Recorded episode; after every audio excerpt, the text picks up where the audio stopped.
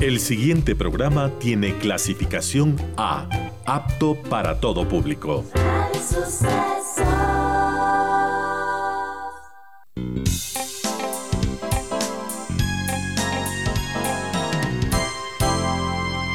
Advertencia. Este programa puede crear dependencia. Dependencia de la buena música, del comentario oportuno, del momento poético de las voces que siempre tienen algo que decir. Aquí se unen la música y la palabra, con cierto sentido.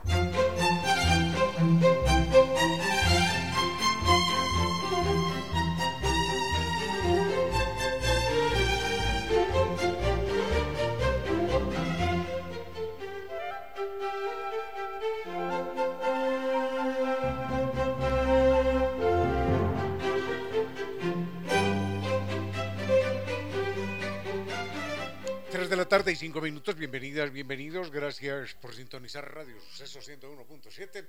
Gracias por compartir estas horas de música, comentarios y entrevistas. Y ojalá, ojalá al final de la jornada, como siempre, podamos imaginar con estos favores que la fantasía nos hace, podamos imaginar que hemos rendido un real, justo y merecido, merecidísimo homenaje a la inteligencia, a la sensibilidad, a la autoestima, a la confianza, a la alegría de vivir. Siempre, siempre, a las ganas de luchar de todos, donde quiera que nos encontremos a las ganas de luchar por una vida más digna en lo individual y en lo colectivo. Y en esa tarea de cada tarde, de cada jornada, de manera generosa, inteligente, leal, nos acompañan ustedes con sus correos, mensajes y contactos en estas direcciones de las siguientes redes sociales.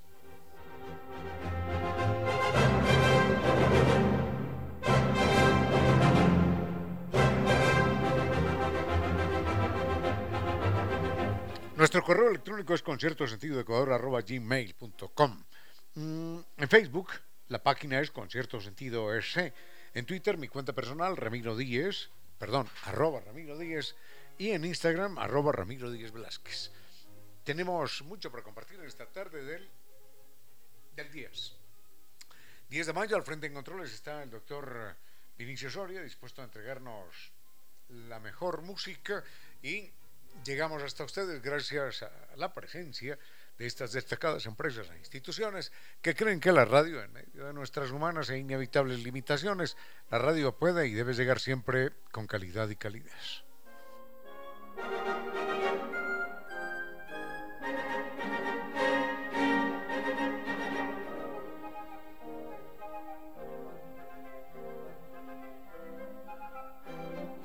No más problemas de humedad por capilaridad ascendente porque la solución ya la tiene Kibli. Es una solución científica, técnica. Kibli de Nova Técnica. Recuerden, no más paredes cascaradas, ambientes enfermizos o propiedades desvalorizadas. El mail es ecuador.novatecnica.com. La página www.novatecnica.com y dos teléfonos 098 2600588 y 098 81 85 798.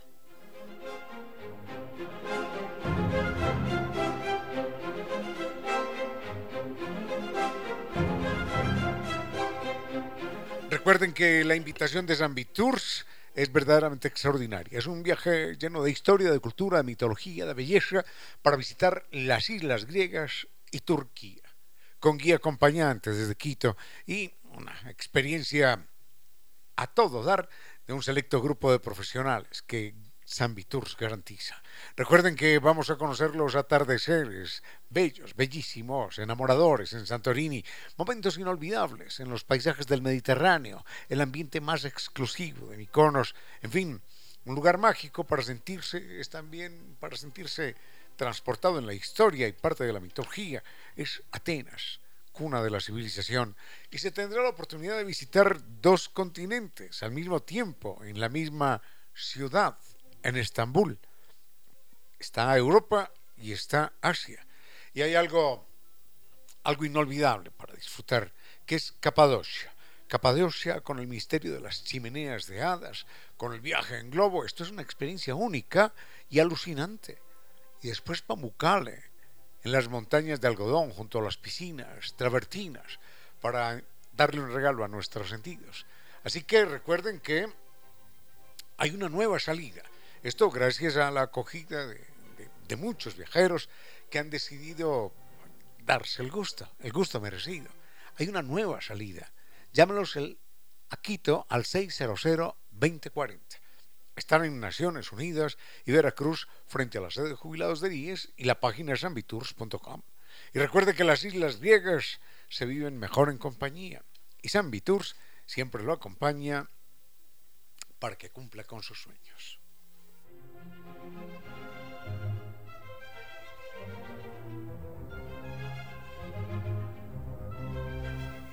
Recuerde que hay múltiples causas para la sensibilidad dental.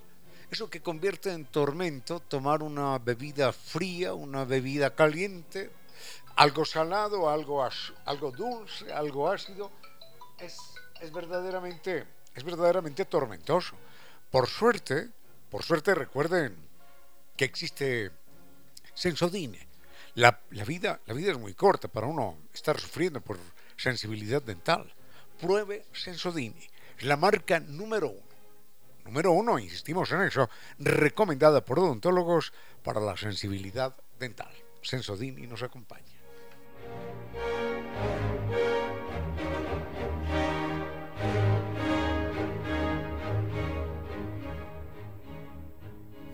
Y recuerden, recuerden que, que si está dedicado a los videojuegos con su hermanito es porque ya, ya está complicado, ¿eh? Es porque, porque está esperando que vuelva Internet y poder salir del estado loading. Si ya no puede ver una película, bajar los datos o navegar, es porque, porque Internet está entortuguecido. Es el momento de una decisión inteligente. Optar, elegir un Internet tricampeón de los Speed Test Awards Recuerde, NetLife es eso, www.netlife.es o llame al 3920 triple cero. Vayamos con música, con la primera propuesta, miramos los temas y volvemos en un momento. Con cierto sentido.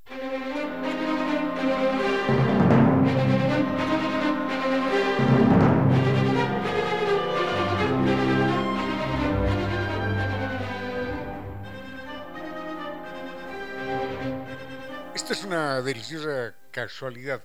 Don Gustavo nos pregunta, don Gustavo T, nos pregunta acerca de los grandes amores prohibidos en la historia de la humanidad. Seguro que ha habido muchos, ¿ah? Seguro que ha habido muchos prohibidos, muchos dramáticos.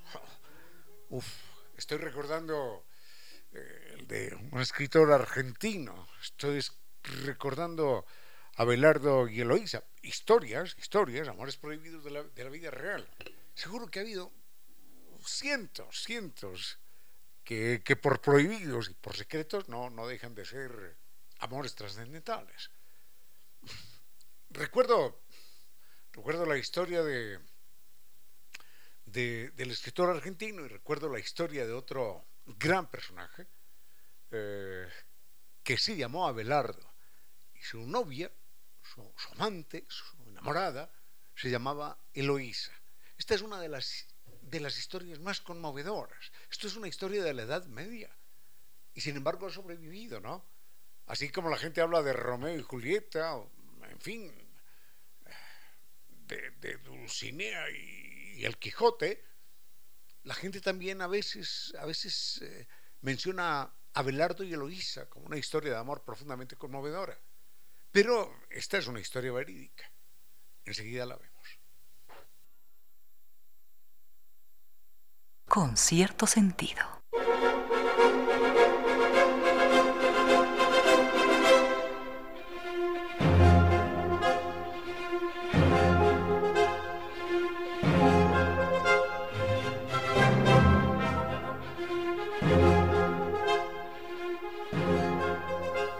Rápidamente veamos la historia de amor imposible entre Abelardo y Eloísa. Cuando hablamos de Abelardo, hablamos de el el filósofo más importante que había en la época. Estamos hablando, creo que del año 1200 o algo así. No estoy muy seguro. Vinicio, si entramos a, a, internet y averiguamos el año de nacimiento, ponemos a Belardo y Leonisa, de qué años más o menos, y Eloísa, más o menos de qué año son ellos. Yo creo que es 1200. En fin, era, era el filósofo más importante, ¿eh? era el sabio más importante que había en Europa en aquel entonces. Tenía unos 30 años quizás y eh, no solo era reconocido como sabio, como filósofo, sino que era un famoso profesor universitario. Y entonces había una jovencita que se llamaba Eloísa y el tío de ella, que se llamaba Fulberto, dijo, bueno, yo quiero que, que Eloísa esté bien educada y qué mejor que esté bien educada que por el más famoso maestro que, que tenemos en Europa, que es precisamente Abelardo. Entonces lo contrata para que sea el profesor de Eloísa, el maestro de Eloísa. Él tiene 30 años, ella tiene 17. Y parece que este maestro Abelardo le enseñó no solo filosofía y buen hablar y tantas cosas lindas y poesía, sino que le enseñó también los secretos del amor. ¿De qué años son?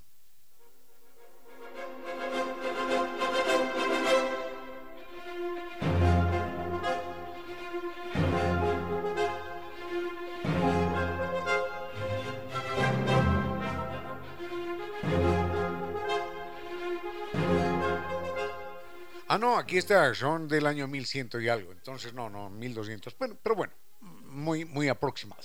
En todo caso, mm, de producto de estos amores secretos, clandestinos, entre prohibidos, entre Abelardo y Eloísa, entre profesor y alumno, la muchachita, Eloísa, que era muy guapa, queda en embarazo.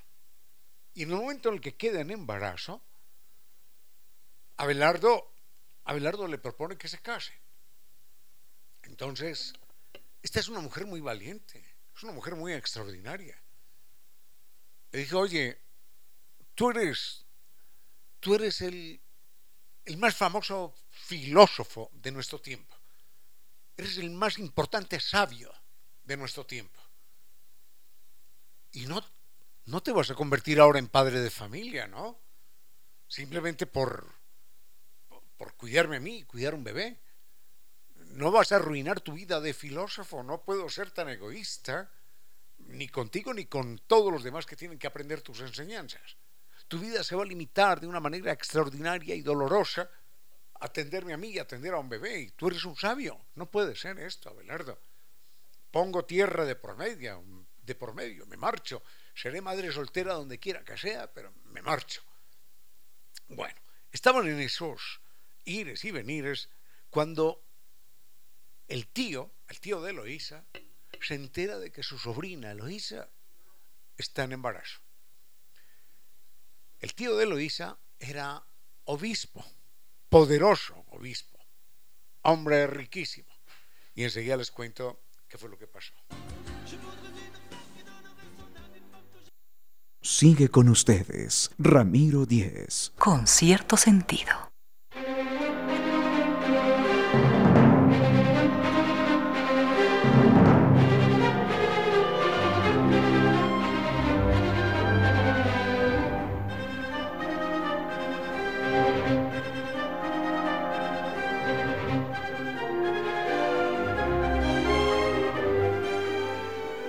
Recuerden, no más problemas de humedad por capilaridad ascendente que descascar paredes, crean viendas enfermizos y desvaloriza propiedades. Por suerte, existe Ecuador arroba novatecnica.com. Ese es el mail de Kibli de Novatecnica. Recuerde, ecuador.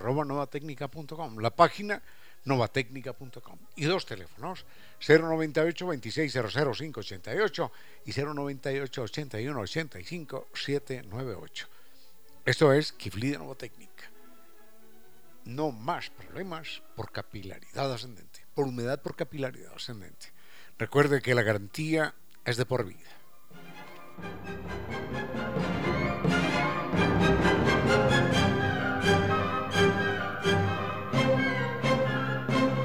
Cerremos este capítulo doloroso, literal y metafóricamente hablando, eh, de Abelardo y Eloísa, un par de amantes de la Edad Media que, que, bueno, simplemente no ven no ven eh, la posibilidad, no existe la posibilidad de que convivan, porque finalmente el,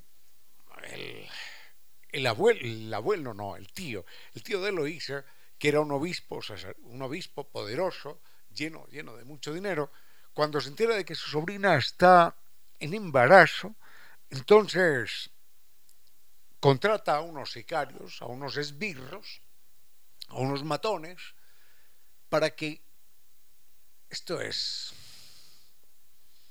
esto es impresionante, ¿no?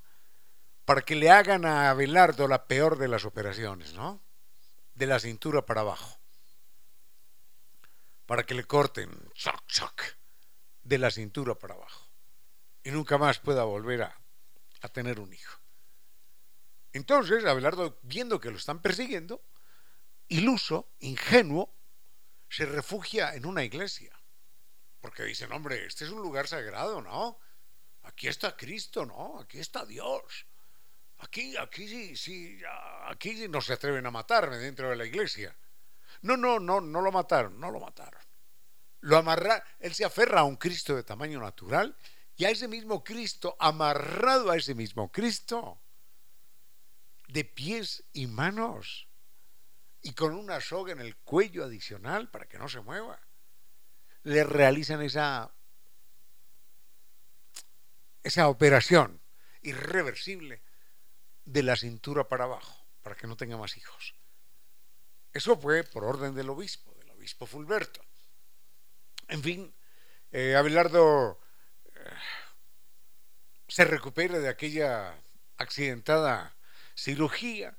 Eh, esta jovencita, Eloísa, se va al convento, allí tiene a su bebé y tengo el libro, tengo el libro con las cartas, con las cartas que se cruzan durante muchísimos años Abelardo y Eloísa, de, de convento a convento, porque cada uno se va a un convento. Ella a un convento de monjas, él a un convento de monjas y se cruzan cartas, tengo el libro, no lo tengo aquí conmigo lamentablemente, y cuando nace el, bebé le ponen un nombre, un nombre extraño para, para, la época. ¿Cómo se llama este aparato que utilizaban los antiguos para detectar la latitud, la longitud, la posición de, de los astros?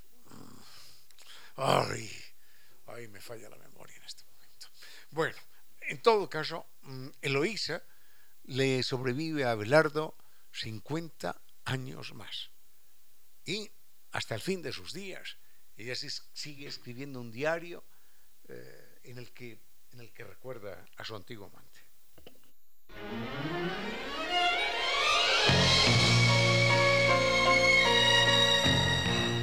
Gracias, gracias Vinicio, gracias Astrolabio, Astrolabio.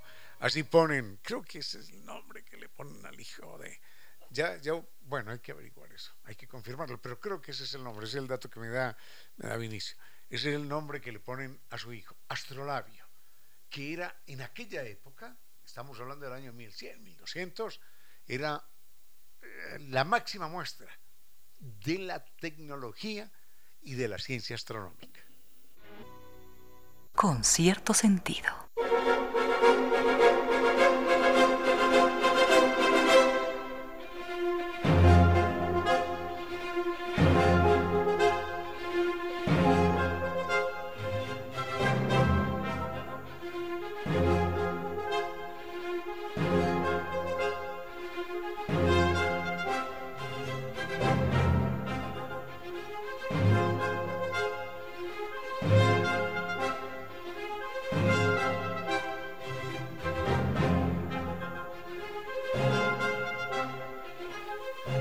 Compartir eh, otra historia, esta la escribí yo, pero es verdad, ¿no? El hecho de que yo la haya escrito no quiere decir que sea mentira, es verdad, es un hecho real.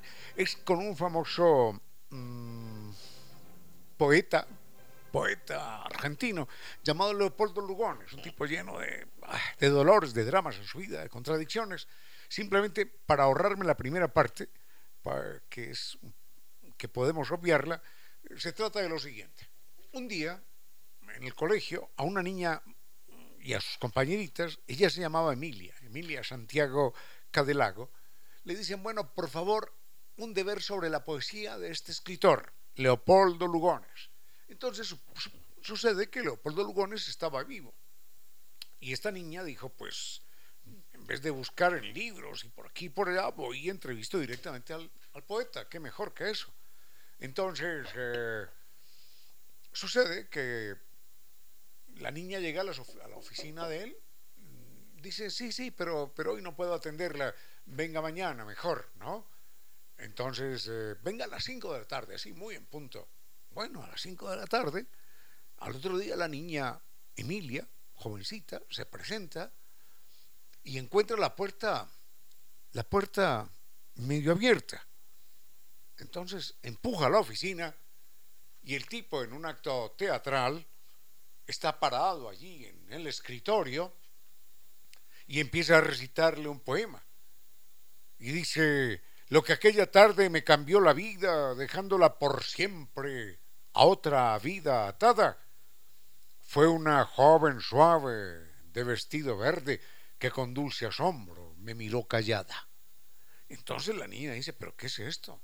Y bueno, el poema era muy malo, la verdad, pero mm, la jovencita tenía ese gusto poético y se dejó seducir. Entonces, a partir de aquel momento, esa pareja tan dispareja, ese amor tan imposible, empezó a vivir una pasión que duró seis años. Y se conocen cientos de cartas, cientos de cartas del poeta a ella. Eran cartas eh, en las que le decía, ¿te acuerdas cuando, ay, nos, nos abrazábamos casi ahogados y yo bebía de la dulzura y de la miel que brotaba de tu cuerpo y de tus labios y tantas cosas. En fin, eran cartas de alto, de alto erotismo. Y esas cartas iban, bueno, iban marcadas, no les digo cómo, ni con qué, pero este personaje, que después terminó, primero se inició como socialista, después terminó siendo fascista y tuvo un final muy doloroso este amor, porque bueno, porque enseguida les cuento lo que pasó con el hijo de ellos, con el hijo del personaje. Allora è pronta, signorina? Sì, maestro. Corregga la posizione dell'archetto. Bene così. Fa. Con cierto sentido.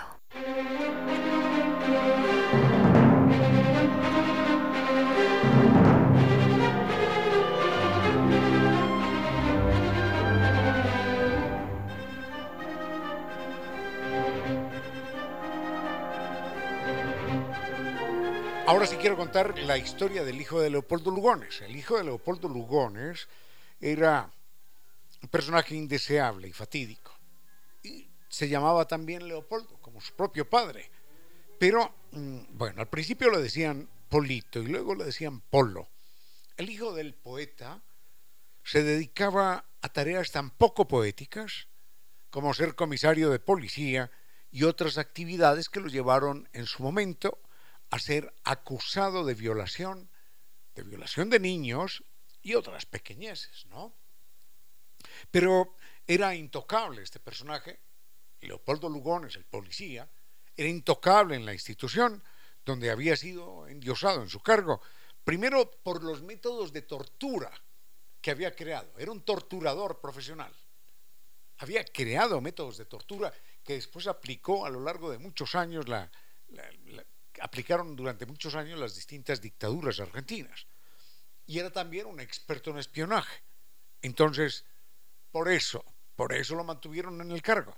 Y no solo eso, sino que Leopoldo Lugones, el padre, el padre poeta, se puso de rodillas en alguna ocasión, y él lo cuenta, ante el presidente de aquel entonces en Argentina, que era Hipólito Irigoyen.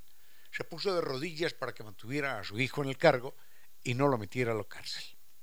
Lo cierto es que el hijo del poeta, que era un torturador y un pedófilo, y quién sabe cuántas pequeñeces más, un día descubrió que su padre hablaba por teléfono con una jovencita. Esa jovencita eh, como contamos al principio, era Emilia, Emilia Santiago Cadelago. Y entonces grabó las conversaciones y el personaje le entregó las conversaciones al papá de la niña. Le dice, mire en lo que está su hija. Y claro, eh, la pareja, la pareja quedó al descubierto. El, eh, el padre tiene que romper con aquella relación la fuerza, porque ese mismo día la hija, la, muchachita aquella, eh, es cambiada de ciudad por su familia. Y luego, finalmente, bueno, no, la parte final la quiero contar enseguida. Con cierto sentido.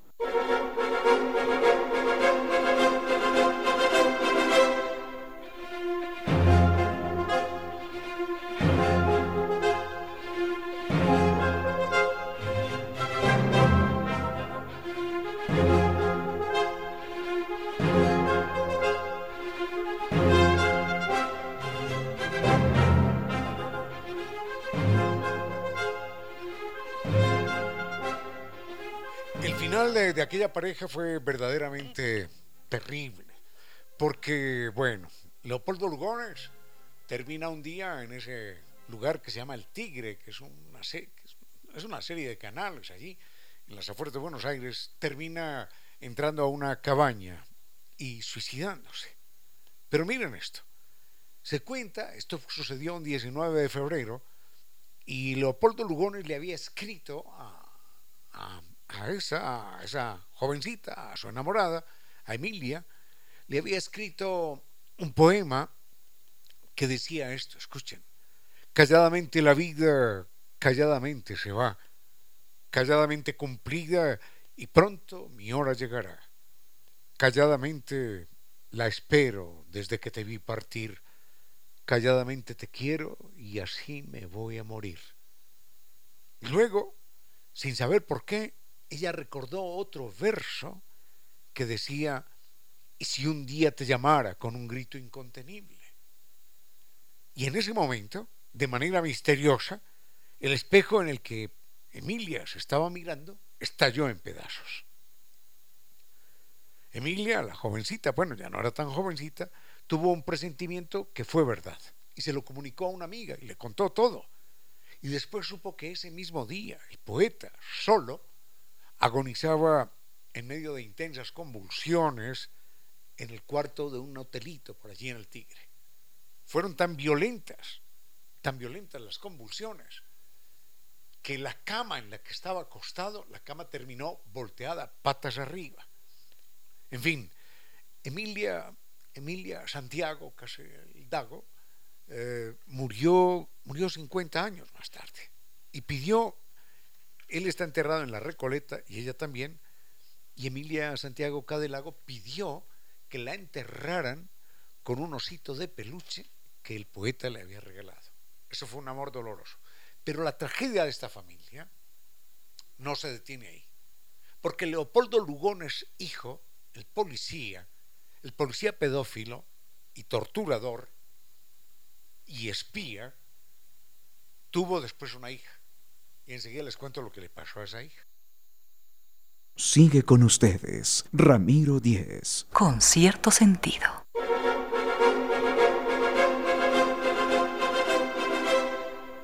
El viaje que ofrece San Viturs ahora, recordando que es a las Islas Griegas y Turquía, lo ofrece porque se organiza una nueva salida, dado, el, dado la demanda que tuvo la otra propuesta. Entonces, en esta ocasión se va a sentir todo el romance, allí en ese escenario de los bellos atardeceres en Santorini, porque el viaje es a las islas griegas y Turquía. Luego, todos esos paisajes del Mediterráneo y las exquisiteces de Mykonos, el ambiente más exclusivo. En Atenas, para sentirnos parte de la historia, de la mitología, Atenas, cuna de la civilización.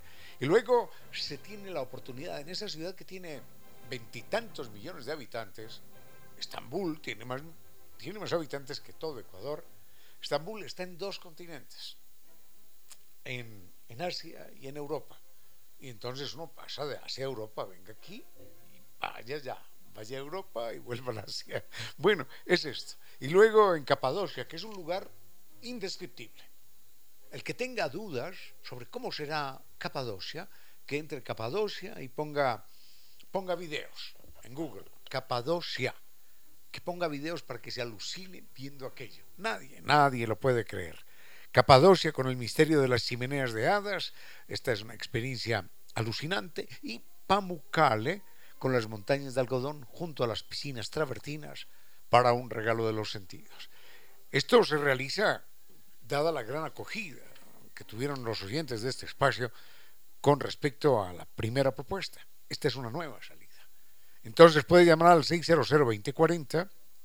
Están en Naciones Unidas y Veracruz frente a la sede de jubilados del IES. La página es ambitours.com. Recuerde que, que, las islas griegas se viven mejor en compañía y San lo acompaña siempre para que cumpla con sus sueños.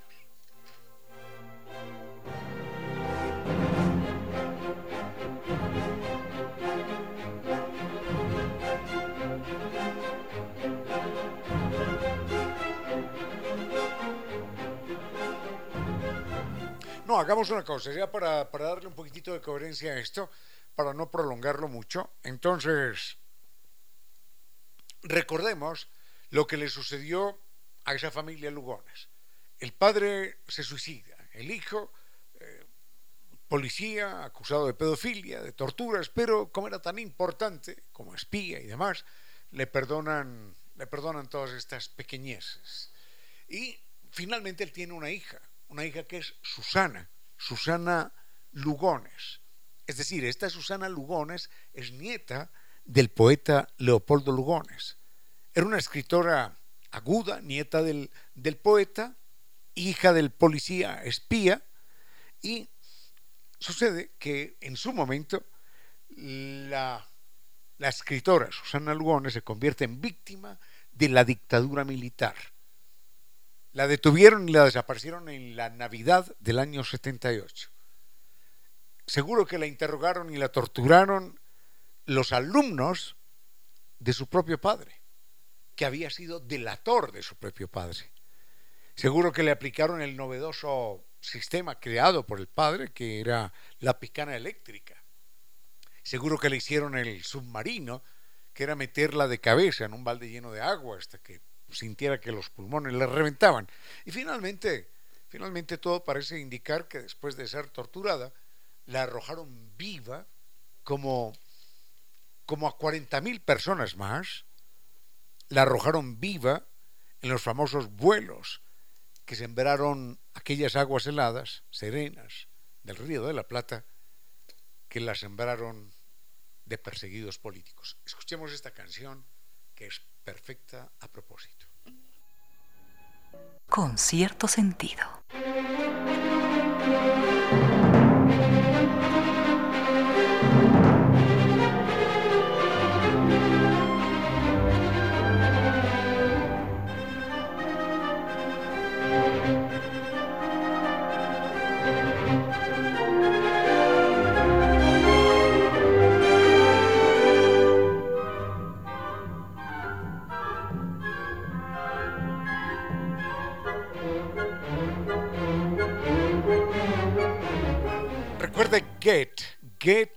Programa de orientación profesional vocacional. GET es Global Education and Training. Es un programa de orientación profesional que lanza luces al estudiante para que sepa qué carrera seguir.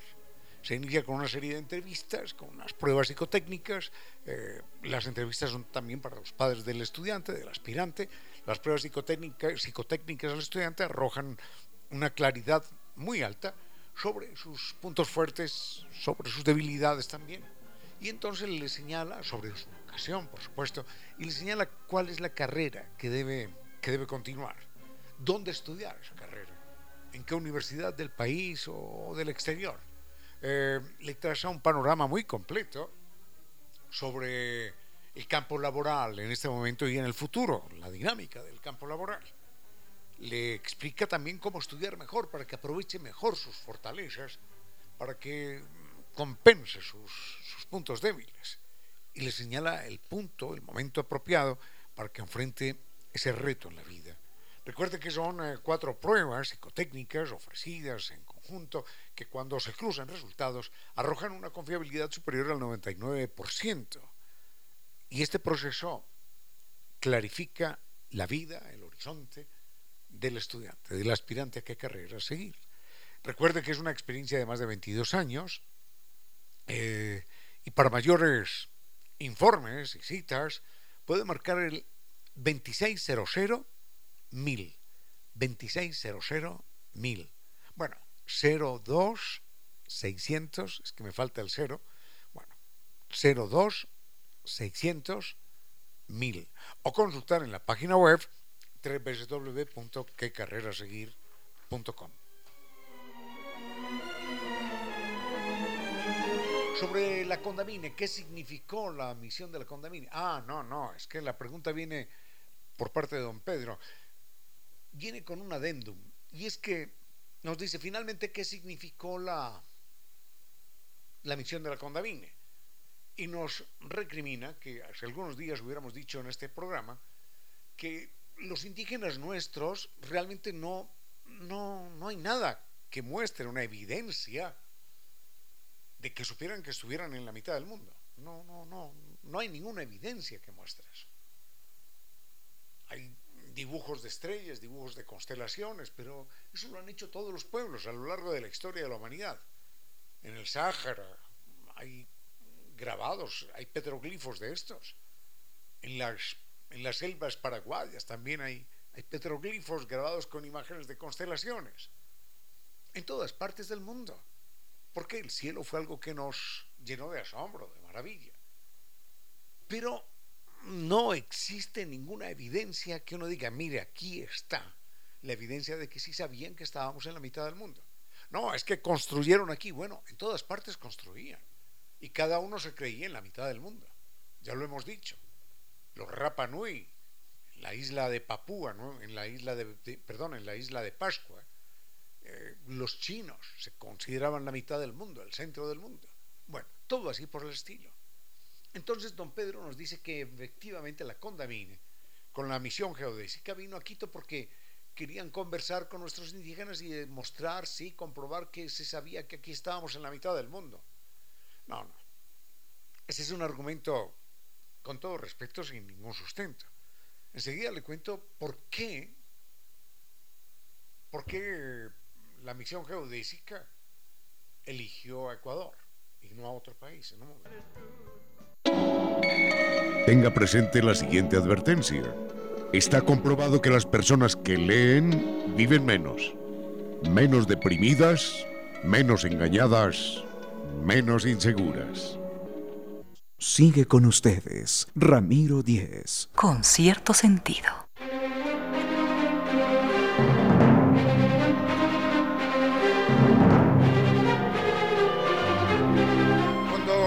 la misión de la Condamine, que es el director de esta expedición científica, una de las más importantes en la historia del mundo, conjuntamente con la de Charles Darwin.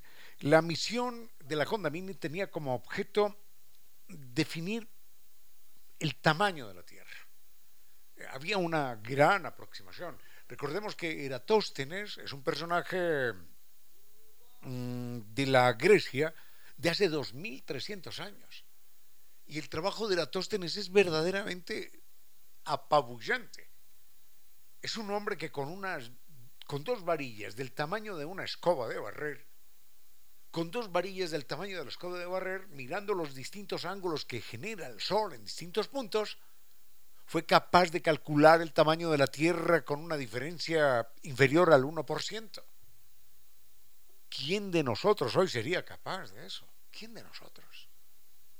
Eso lo hizo un, señor griego hace 2300 años, sin calculadora, sin, sin internet, nada de estas cosas, con dos varillas, con su curiosidad y con su inteligencia.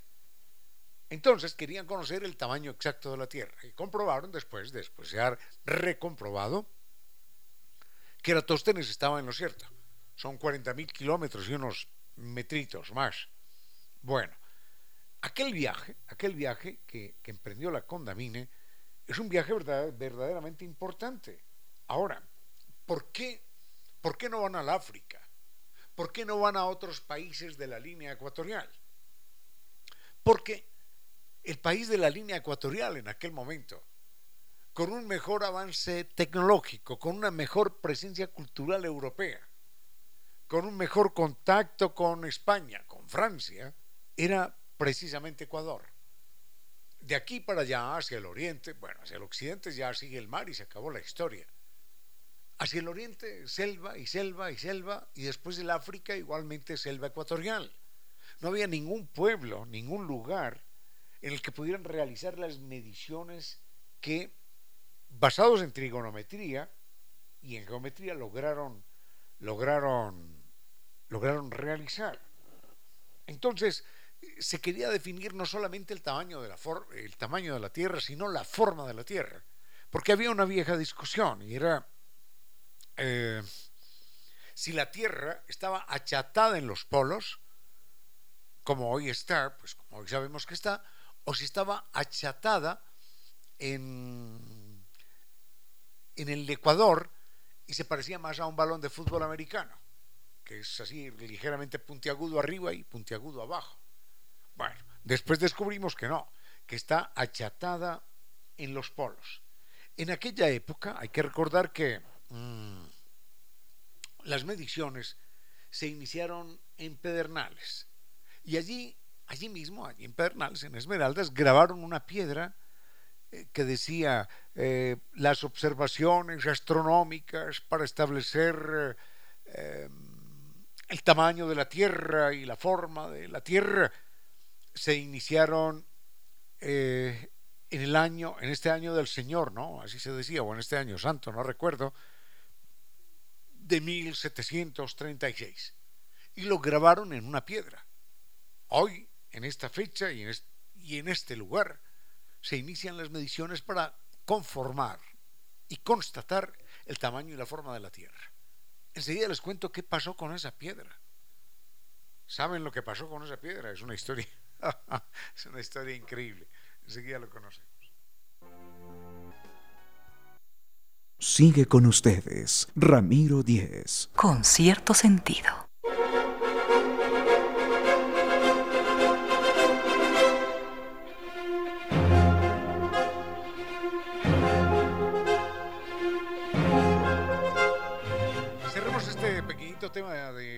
La misión de la Condamine, porque en el año de 1736 se inician las mediciones en Pedernales y entonces alguien de ellos, no sé quién, talló en una piedra, pero en piedra, ¿eh? tallado, tallado, a golpes de martillo y de esencial, talló esa inscripción que decía año santo o año cristiano, no recuerdo, eh, de 1736, en este punto, en este día, tal, tal, se inician las mediciones para conocer la forma y el tamaño del planeta Tierra.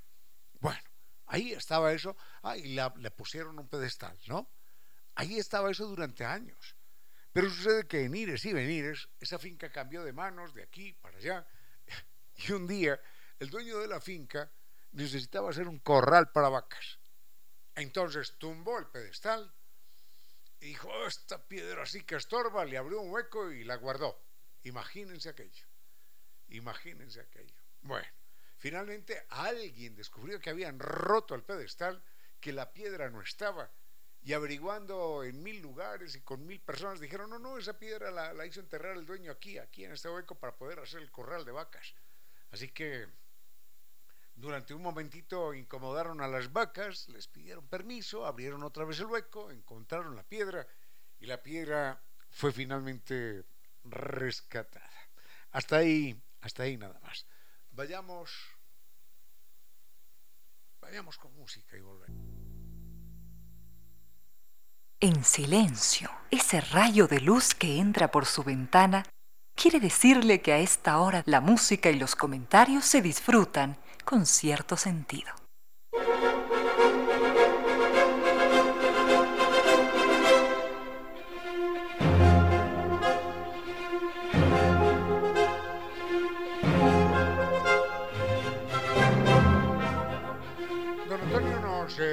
Pregunta ¿Por qué, ¿Por qué no cuento más historias de, la misión geodésica? Ah, bueno, historias de la misión geodésica hay muchas, por supuesto, pero bueno, tenemos otros temas. En cualquier momento, en cualquier otro programa las podemos considerar. Hay, varias historias ahí muy, muy dolorosas, muy tristes, muy heroicas también. Eh, una que ya hemos contado acá, que es de Isabel de Godán, mmm, la mujer más heroica, de lejos la mujer más heroica en la historia no solo de Ecuador, sino del mundo, en toda, en toda la historia. Mujer como esa, no, no, no hay dos. Proeza como la que esa mujer realizó, no hay dos. Entonces, una es Isabel de Godán, una historia que ya hemos contado, y, mm, y la otra, bueno, hay, hay historias allí terribles. Hay la historia de un, la podemos contar mañana con más calma, de un integrante de la misión geodésica que es asesinado durante una corrida de toros en, en Cuenca, donde un apellido, donde un personaje de apellido Serrano eh, contrata a un grupo de, de sicarios, en esa época ya se contrataban, para que apuñalen a, a este ciudadano francés. El tipo se da cuenta que lo están persiguiendo, corre, se mete entre la gente, nada. Los sicarios de este personaje serrano, que tenía, serrano de apellido, ¿no? Que tenía, que tenía mucho dinero y mucho poder, eran implacables y, y lo mataron delante de todo el mundo. Esta es una historia que parece para la crónica roja y en algún momento contaremos esta historia. Con cierto sentido.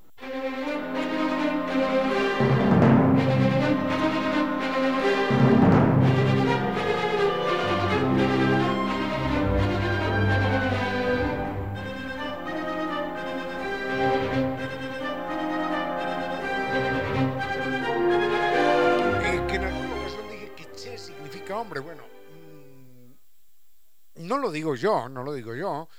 Eh, algunos lingüistas le siguen eh, el ADN a las, a las lenguas, valga la, la, redundancia.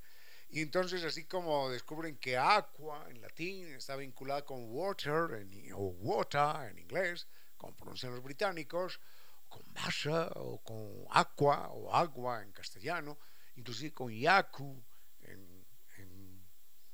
en quichua, en, la mayoría de las lenguas aparece la AU, UA o así, eh, un poquitín disimulada, eh, en estas lenguas de, de Occidente eh, para referirnos al agua.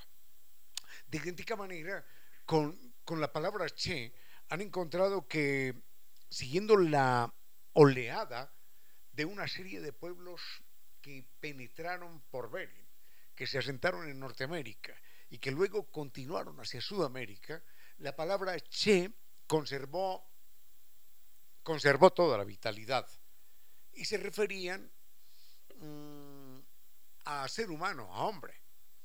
Como si yo le digo a, a Giovanni, ponme esta canción, hombre. ¿Qué te pasa, hombre? Vamos, hombre. Entonces, en, en muchas lenguas se decía che. ¿Qué te pasa? Che.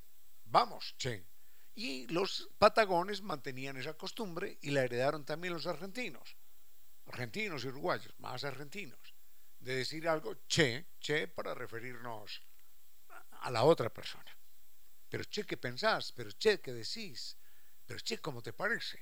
Bueno, porque cuando se mira el nombre que se habían entregado, que se habían dado a ellos mismos, los pueblos de Norteamérica, que son los pueblos que son padres después de los pueblos indígenas de, Centro y Sudamérica, encontraron que todos, prácticamente todos, tenían la partícula che, equivalente a runa nuestro, al runa nuestro, que es hombre o pueblo. Digo runa en, en quichua, ¿no? Entonces por eso decían eh, los cheyennes, los comanches, los apalaches, los apaches, los chi, los, los chechimecas, los chechimecas, enseguida les cuento quiénes eran los chechimecas, mmm, los tehuelpes, los tehuelches, los mapuches, y todo era che, che, che. Bueno, hay que recordar que esas lenguas penetraron Centroamérica y viajaron hasta, hasta el sur del continente. De allí se supone, se supone que eh, viene la partícula che, que es pueblo de. Enseguida les cuento algo acerca de, los cheyennes que, tienen, que, que, viven en los Estados Unidos todavía y, y de los chechimecas o chichimecas, como también se les dice en México. Con cierto sentido.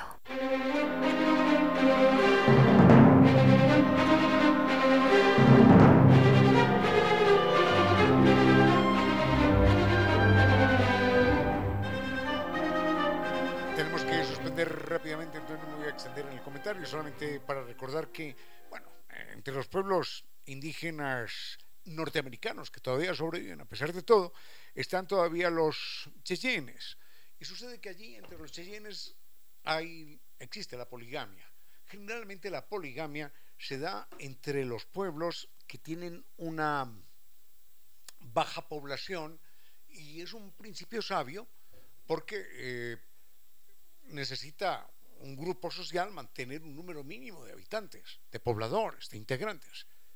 Entonces, eh, los nueve meses de embarazo de la mujer, cuando faltan habitantes en una población, los nueve meses de embarazo de la mujer, o 10, 11, 12, 12 meses que dura su estado de que no puede quedar en embarazo de nuevo, eh, son una amenaza, son una amenaza poblacional y es un lujo que, ese grupo humano no se puede dar. Entonces, entre las poblaciones con baja tasa de natalidad, que necesitan más pobladores, generalmente la poligamia está aceptada.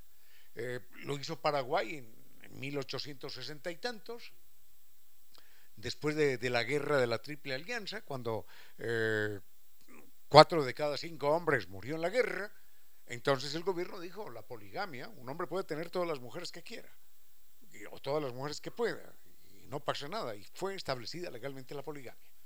Entonces, esto de la poligamia también es común entre los cheyennes. Los cheyennes eh, establecen que un hombre puede tener tantas mujeres como, como mujeres pueda sostener.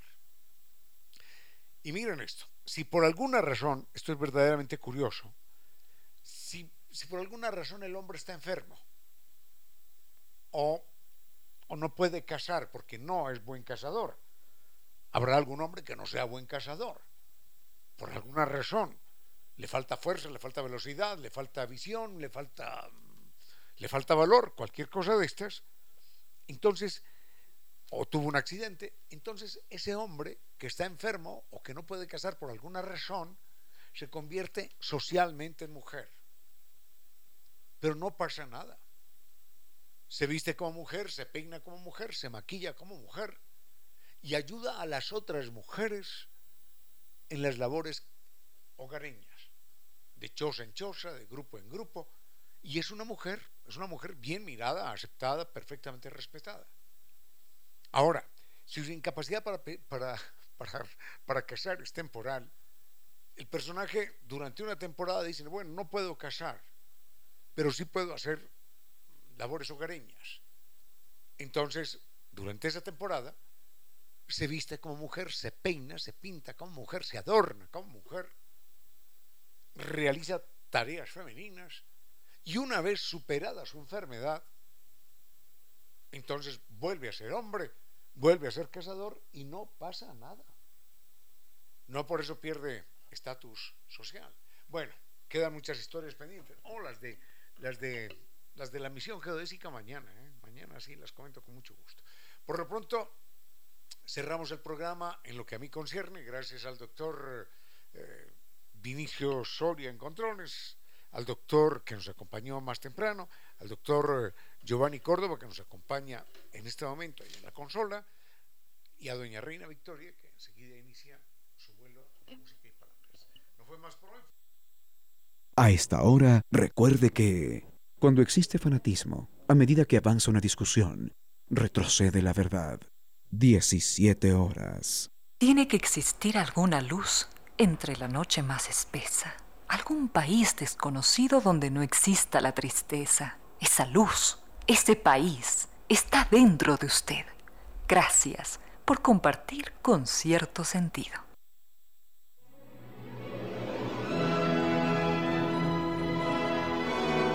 Y ahora bienvenidos todos a un vuelo de música y palabra.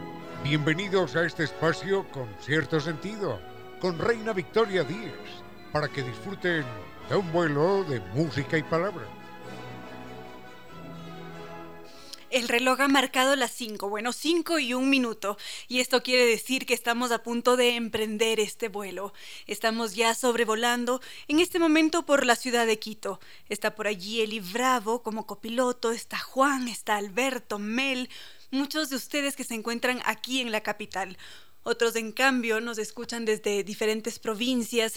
Algunos están en Manta, otros estaban... ¿Quién me estaba escribiendo hoy? Desde Yasuní nos estaba escribiendo Juan Albanel. Muchísimas gracias a todos ustedes. Celso, por ahí veo que están entrando sus mensajes. Mil y un gracias siempre. Tenemos toda una variedad de temas enorme.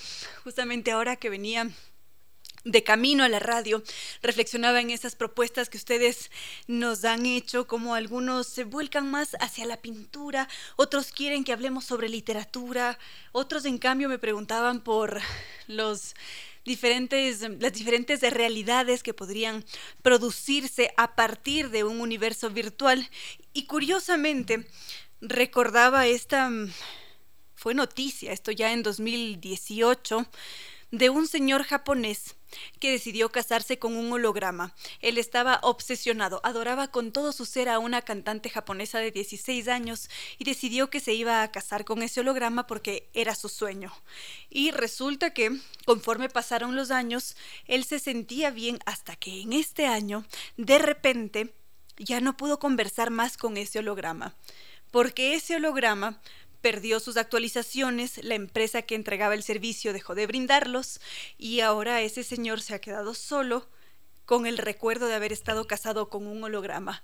Y fue una boda muy costosa, le costó alrededor de 14 mil euros solamente el evento, y a esto se suma todo el contrato de servicios. Y es allí cuando nos encontramos con esas otras formas de vivir, con otras eh, realidades que parecerían que han salido de la ciencia ficción, como de esta serie Black Mirror. Vamos a ir con música y continuamos con otros temas. Nos escribe Patricio Díaz, quien se pregunta por qué estaba tan agitada en el inicio.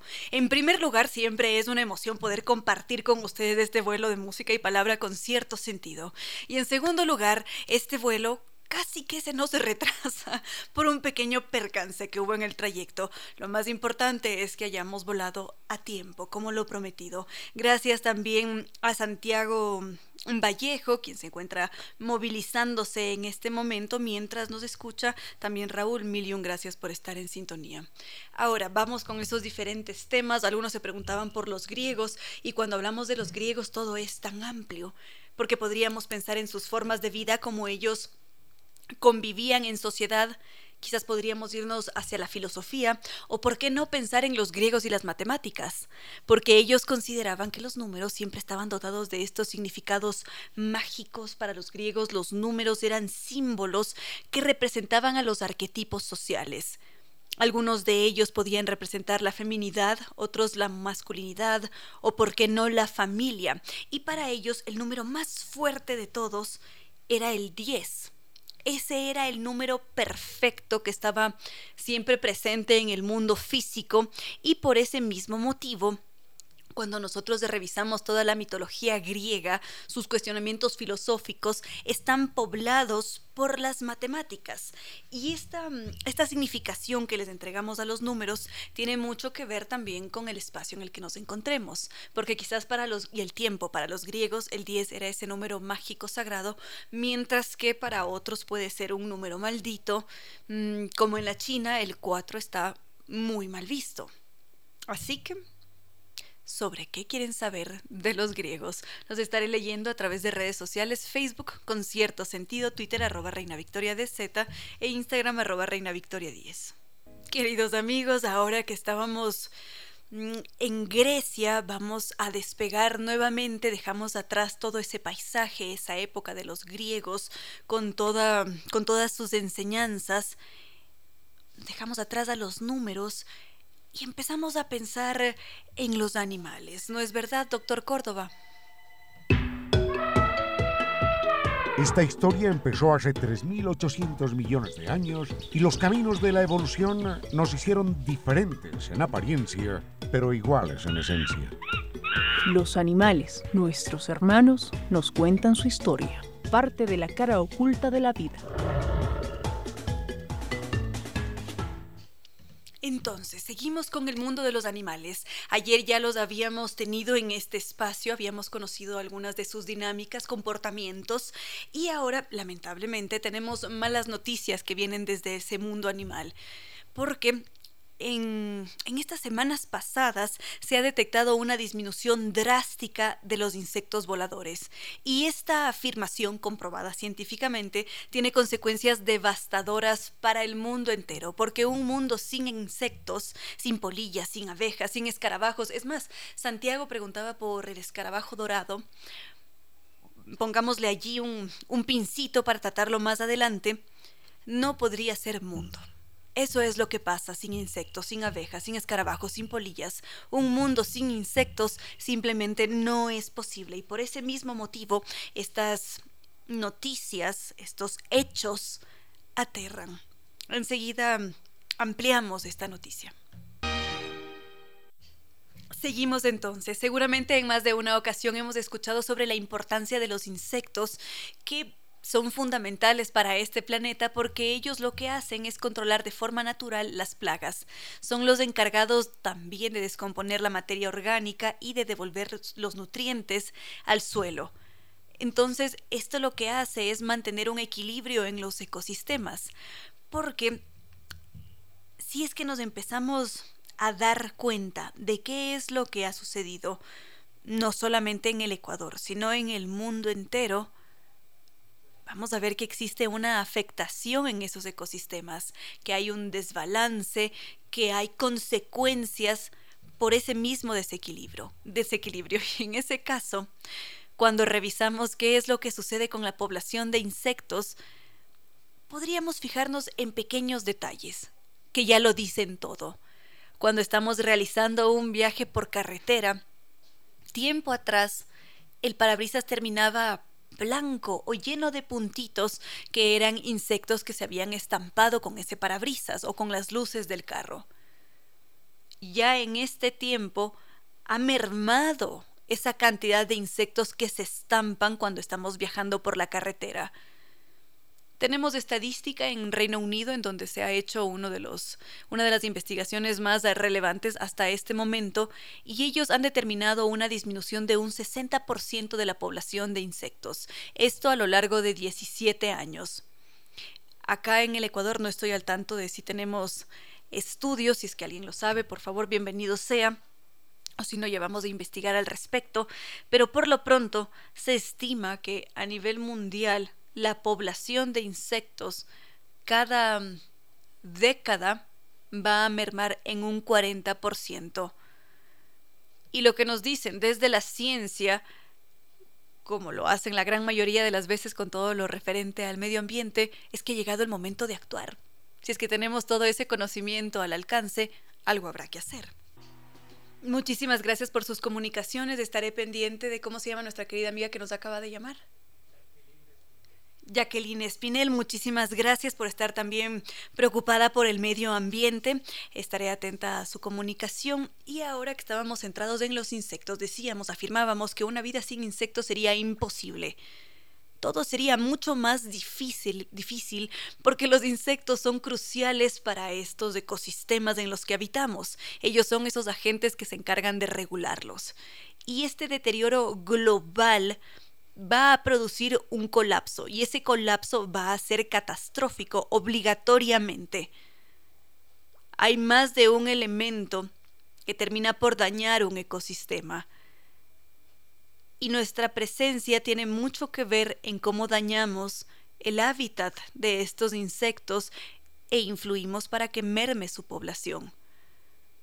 Casi siempre lo que hacemos es fragmentar el hábitat producir cambios en los mismos, utilizamos pesticidas que los afectan, está la contaminación lumínica, que es realmente preocupante. Si es que pensamos en la población de luciérnagas, esta es cada vez menor precisamente por la luz.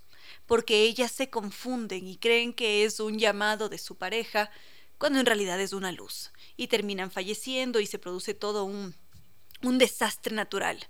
Y esto es tan grave porque hay muchos otros animales que dependen de esos insectos. Las aves se alimentan de los insectos, al mismo tiempo influyen sobre la diversidad, porque también son grandes eh, polinizadores. Y si es que ellos llegasen a desaparecer, tengan la certeza de que no nos encontraríamos ni con manzanas, ni con almendras, ni con muchos otros alimentos, como las sandías, porque ellos influyen sobre estos alimentos y su existencia, por supuesto. Y como decíamos, ¿qué es lo que hay que hacer? Actuar. Si es que ya tenemos el conocimiento, siempre se puede actuar. En el caso de las recomendaciones que se hacen en el hogar, hay algunas cosas que son muy simples. A veces se pelea porque de forma estética un jardín muy bien podadito es bello, se ve muy bien, cuidado, organizado, limpio, pulcro. Pero las recomendaciones que nos hacen desde la ciencia es que se deje crecer un poco más ese césped porque es allí en donde se pueden crear microuniversos. Se crean nichos de ecosistemas necesarios donde hay vida, son áreas de vida. Evidentemente también está el manejo de otra clase de pesticidas que no sean tan contaminantes, el cambio del estilo de vida entre tantas otras posibles soluciones o acciones sobre las cuales ya hemos hablado al respecto en este espacio. Veo que algunos se han sumado a la sintonía de hoy. Dani Mesa, bienvenida a este vuelo de música y palabra con cierto sentido. También Juan Paredes, muchas gracias. Veo que están entrando sus mensajes. Por acá, Jenny Enríquez Arias nos dice que se pregunta por qué su dálmata presiente los truenos y los petardos mucho tiempo antes de que sucedan, que para ella son una pesadilla. Es muy común que nos encontremos con que nuestros compañeros de vida, perros, gatos, se pongan nerviosos, inquietos, antes de que suceda un sismo o que venga una tormenta eléctrica, es muy común y no solamente en ellos, sino también en cabras, en cerdos. Nos vamos a encontrar con más de un ejemplo de estos otros seres que tienen una capacidad de predicción impresionante y durante mucho tiempo nos cuestionamos, nos preguntamos por qué, por qué pueden presentir con anticipación ciertos mm, desastres naturales. ¿Por qué saben cuándo va a haber una inundación o cuándo se va a producir un sismo o una tormenta eléctrica? Y sabemos o los vemos cuando están cuando estamos a punto de experimentar esta clase de, de sucesos que están nerviosos, que buscan en dónde esconderse. ¿Y cómo es esto posible? Definitivamente esta es una pregunta que nos hacemos todos, también la comunidad científica. Y en el caso de las tormentas eléctricas, o bueno, en general, de todos los desastres naturales, lo que sucede con los otros animales es que ellos son mucho más sensibles que nosotros.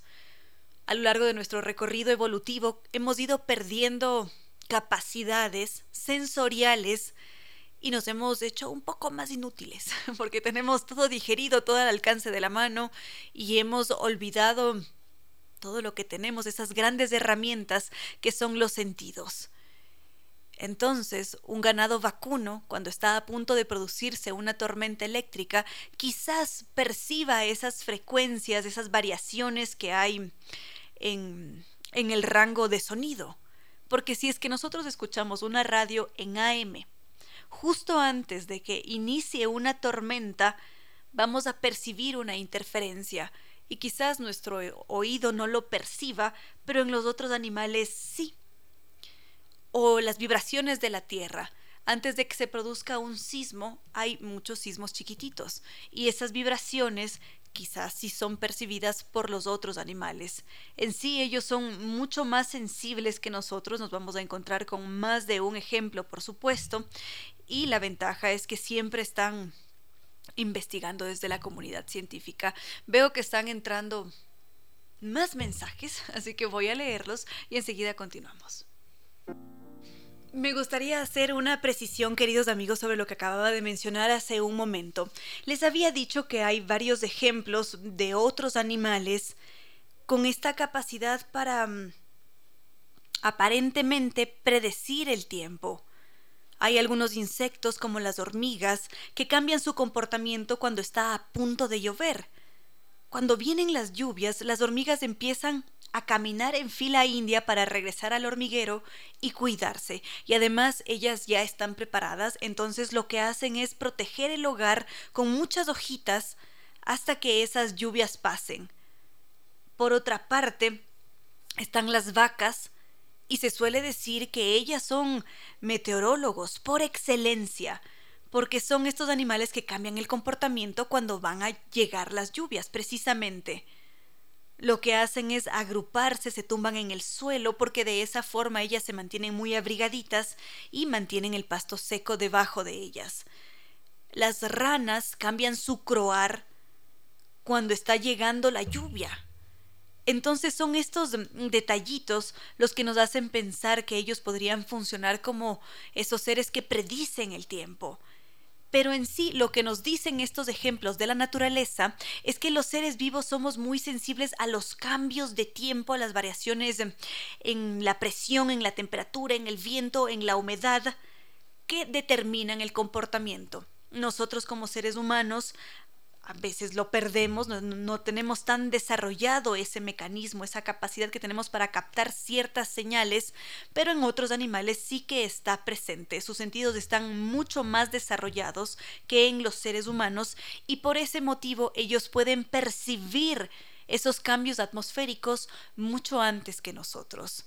Y es por eso también mm, que algunos animales como los los tiburones también sienten cambios en la presión hidrostática y de esa forma él se moviliza hacia aguas mucho más profundas cuando está a punto de aproximarse una tormenta, así que los otros animales cuentan con sentidos mucho más desarrollados que los nuestros. Tenemos también a una nueva querida amiga que nos está escuchando, Emilia Ivana Paredes. Muchísimas gracias por, por estar en compañía de su señor padre. También Alberto Roura, quien hoy día se encuentra celebrando su nomástico. Carlos Garzón Ayala, Henry Jimbo, Paola Acosta, también mil y un gracias. Em, son las 5 y 44 de la tarde, no hay señales de vida de nuestro entrevistado de hoy. Vamos a averiguar qué fue lo que sucedió con él. Y mientras tanto le voy a dar paso a otros temas que ustedes han propuesto. Por acá estaba leyendo algunas, algunos mensajes sobre la voz. ¿Qué puede decir la voz sobre nosotros? Y esto vamos a conocerlo a continuación. A esta hora, recuerde que el árbol más fuerte y frondoso vive de lo que tiene más profundo. 17 horas, 47 minutos. Tiene que existir alguna luz entre la noche más espesa, algún país desconocido donde no exista la tristeza. Esa luz, ese país, está dentro de usted. Gracias por compartir con cierto sentido. Al parecer nuestro entrevistado de hoy tuvo un cruce de cables en las fechas, así que vamos a reprogramar la entrevista de hoy. Muchísimas gracias a nuestra querida amiga Emilia Ivana, quien tiene apenas cinco años. Esto quiere decir que tenemos una audiencia muy variada en estos momentos. Hay un rango de edades enorme. Qué alegría que así sea. También está en sintonía Renato Pazmiño, quien pregunta si es que ya he visto el largometraje Granizo en Netflix. No lo he hecho. Puedo verlo para que después lo comentemos en conjunto. Es más, quería comentar con ustedes un, cortometraje, pero no me desvío porque me habían preguntado por, por la voz ¿Qué puede revelar la voz sobre nosotros? Y hay ciertos um, rasgos que nuestra voz puede revelar de nuestro carácter, del carácter de Renato, del carácter de Henry, de Gaby, de Celso. Aparentemente, estos son estudios recientes, pero parecería que hay ciertos um, rasgos que se desnudan en el tono de voz. ¿Qué nos dicen? Esto en Alemania, porque es un estudio realizado en Alemania con una muestra considerable, equitativa, hombres, mujeres, son mm, miles de personas las han participado en este estudio y las conclusiones a las que han llegado han sido que la voz transmite rasgos de la personalidad. Esa es la afirmación que ellos hacen. Dicen que si es que una voz es grave, esto quiere decir que se trata de una personalidad mucho más dominante, extrovertida y que podría llegar a tener deslices en una relación de pareja. Al mismo tiempo, manifiestan que la profundidad de la voz eh, hace que un ser sea mucho más atractivo porque esa profundidad de la voz en teoría hace que otros competidores se ahuyenten, tengan algo de temor. Entonces quien está pensando en ese otro ser como una potencial pareja, piensa o percibe la dominancia a través de la profundidad de la voz y elige a esa pareja. Según este estudio, la elección de la pareja también viene dada desde la voz. Ojo que esto es muy subjetivo por una parte y también la voz no lo delata a todos, todos los rasgos, no, no lo dice todo, porque no todos los rasgos de la personalidad se pueden hacer evidentes a partir de una entonación de la voz. No necesariamente una voz aguda es sinónimo de una personalidad neurótica, sino que quizás simplemente ese es su tono de voz.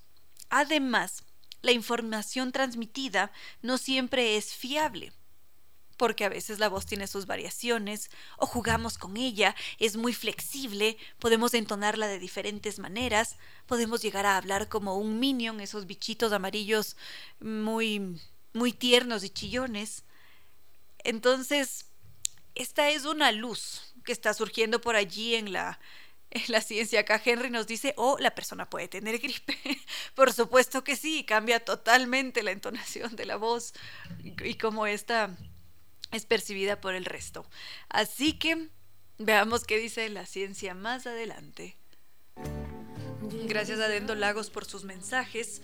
Y ahora solamente quería recordarles que el programa de orientación profesional vocacional brindado por GET, Global Education and Training, es un programa muy completo porque lo que hace es orientarnos entregarnos una guía para determinar qué queremos estudiar y lo hace en función de los puntajes que se han obtenido después de haber realizado un perfil psicológico.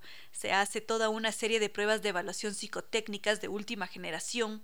Se hacen en dos sesiones diferentes y una vez que ya se tienen los resultados, se hace un análisis y de esa forma nos dicen qué podríamos estudiar, dónde hacerlo, dónde se podría trabajar con esa profesión, cómo estudiar mejor, saber si es que ya es el momento de emprender los estudios, porque a veces no están los jóvenes listos para entrar a la universidad ya con, con toda la claridad que requiere, porque los niveles de desarrollo interior varían, así como la motivación o las circunstancias que acompañan a cada uno de nosotros. Así que, para dejarnos guiar en este proceso, está presente el programa de orientación profesional vocacional brindado por GET Global Education and Training.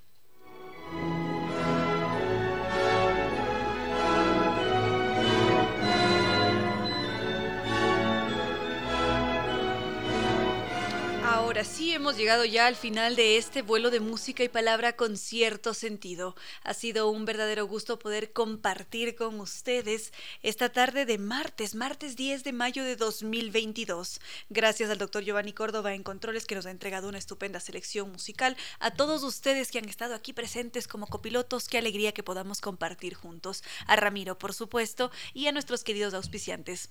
Nova Técnica, la solución garantizada y de por vida a cualquier problema de la humedad.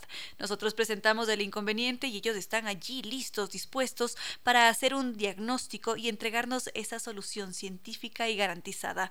Para contactarnos con ellos lo podemos hacer al correo ecuador.novatecnica.com, la página web www.novatecnica.com o los teléfonos 098 26 588 o 098 81 85 798 y NetLife que que ha detectado que algunos de nosotros nos mantenemos en un estado loading porque no podemos jugar en línea, porque no podemos terminar de ver el largometraje, porque los loadings invaden las pantallas. Así que, ¿por qué no descubrir ese Internet seguro de ultra alta velocidad para salir de allí y experimentar el Internet tricampeón de los Speed Test Awards? Su página web www.netlife.es o el teléfono 392-40. Y San Tours, la agencia de viajes que nos invita a hacer un maravilloso recorrido lleno de historia, cultura, mitología y belleza, visitando las islas griegas y Turquía con guía acompañante desde Quito y con la experiencia que tiene su selecto grupo de profesionales. San Tours es un sueño garantizado. Para sentir el romance en el escenario de los más bellos atardeceres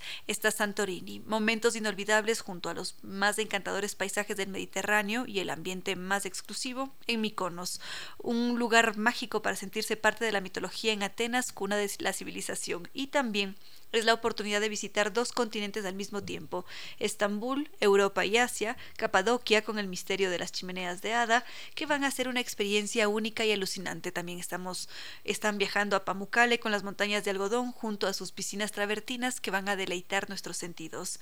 Y gracias a la gran acogida de nuestros queridos amigos de Concierto Sentido en Radio Sucesos, hay una nueva salida para visitar Turquía. Así que podemos contactarnos con ellos en Quito al 620-40 o visitarlos en las Naciones Unidas de Veracruz frente a la sede de jubilados del IES, su página web www.sambitours.com. Y recordemos, las islas griegas se viven mejor en compañía y Sambitours nos acompaña para cumplir nuestros sueños.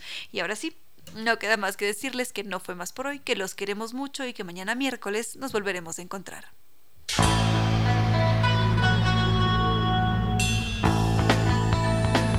Si como dicen es cierto que en la vida no hay casualidades, piense, ¿por qué escuchó usted este programa? Tal vez escuchó aquello que necesitaba o tuvo la sospecha de esa luz dentro de su propio ser.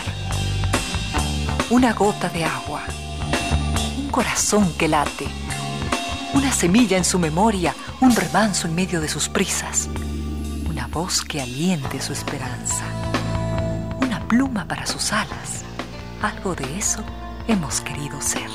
Aquí, en Concierto Sentido, con Ramiro Díez. Y Reina Victoria Díez.